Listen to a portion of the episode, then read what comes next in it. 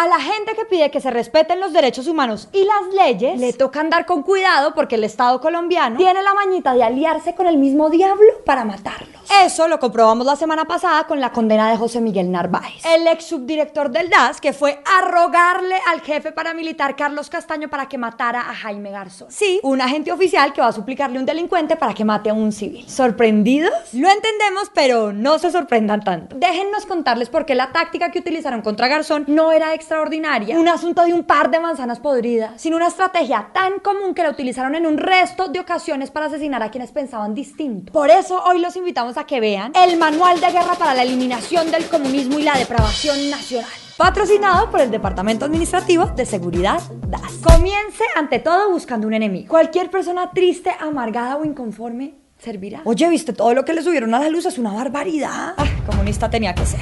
Esa paranoia constante la interiorizaron bien en el ejército y las agencias de inteligencia desde los años 60 y en los grupos paramilitares en los años 80. Para ellos, los defensores de derechos humanos, los sindicalistas y los miembros de izquierda eran todos el mismo demonio. Y así crearon este monstruo. Nosotros somos los buenos y ellos son los malos. Para tener mayor efectividad es posible que usted necesite adoctrinar. Como lo hizo el ex subdirector del DAS, el célebre Narváez. A nuestro querido consejero le encantaba ir a los campos a adoctrinar paramilitares. E incluso durante un tiempo les dictó un curso de refuerzo titulado ¿Por qué es lícito matar comunistas en Colombia? Esto es cierto, ¿no? No nos lo inventamos. Porque los paramilitares ya tenían muy claro que ellos iban a preservar la libertad y el orden. Y a eso se dedicaron junto con el DAS en los años siguientes. Después de haber definido quién es su enemigo, usted necesita ponerle el ojo encima. Acéchelo, espíelo y si es necesario, invéntele relaciones turbias. Siga el ejemplo del G3, el grupo de inteligencia ilegal que crearon en el DAS para vigilar a los enemigos del gobierno. Desde allí recopilaban su información, sus movimientos, datos de sus familiares, las fotos de sus casas y su pasado judicial. Miren este ejemplo. El G3 tenía tantas ganas de saber qué hacían los miembros de un colectivo de abogados que hurgaba hasta en la basura de sus casas. La mejor prueba que encontraron de sus vínculos con el comunismo fue una caja de comida china. Y si después de mucho hurgar no encuentra nada, pues invénteselo, como quisieron hacer con Jaime Garzón. Buscaron a un guerrillero para que lo acusara de estar unido a la guerrilla, pero este se negó. Y como sí pudieron hacerlo con el profesor Alfredo Correa de Andrés. Le montaron un proceso judicial con pruebas y testigos falsos y Andrés terminó en la cárcel injustamente. Por el contrario, si usted prefiere no empuercarse tanto las manos, haga lo que hizo el DAS. Entrégueles la información a los paramilitares y que ellos se encarguen del resto. Como hicieron el exdirector del DAS, Jorge Noguera, y el ex subdirector de la sede de Santa Marta, Jorge Valle, con Correa de Andrés. Y como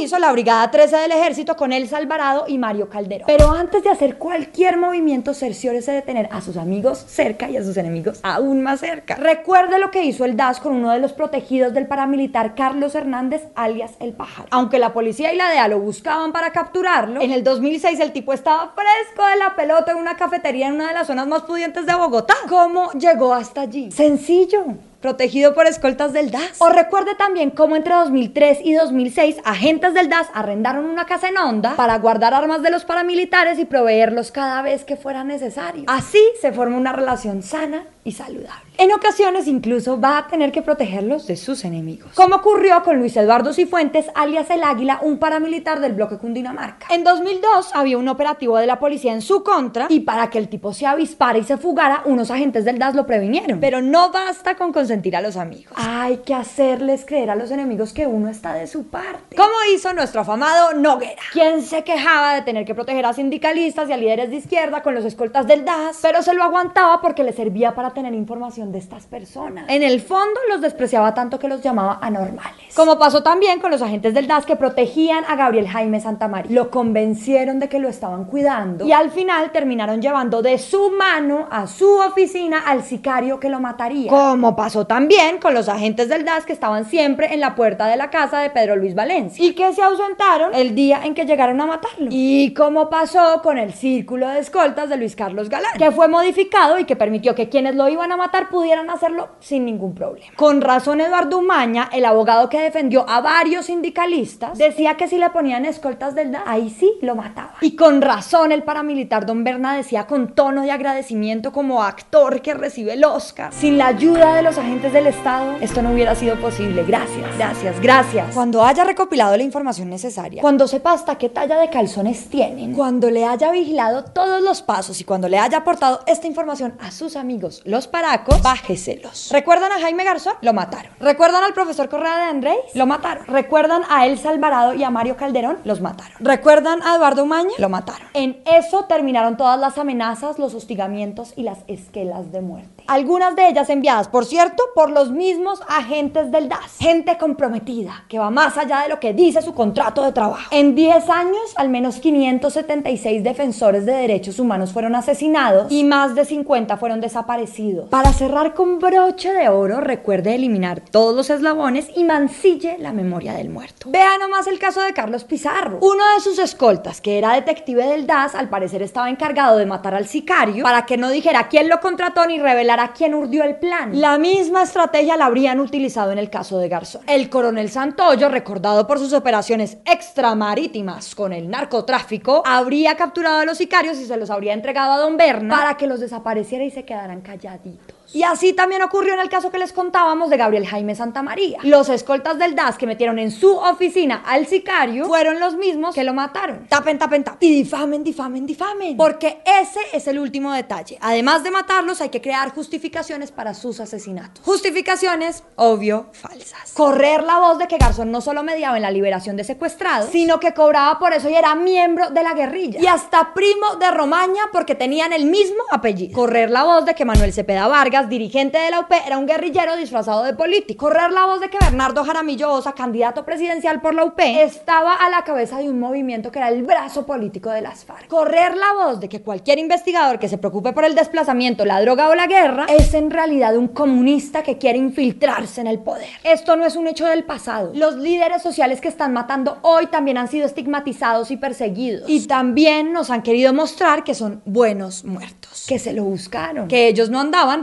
recogiendo café. El círculo se repite. Aquí hay que comer callado.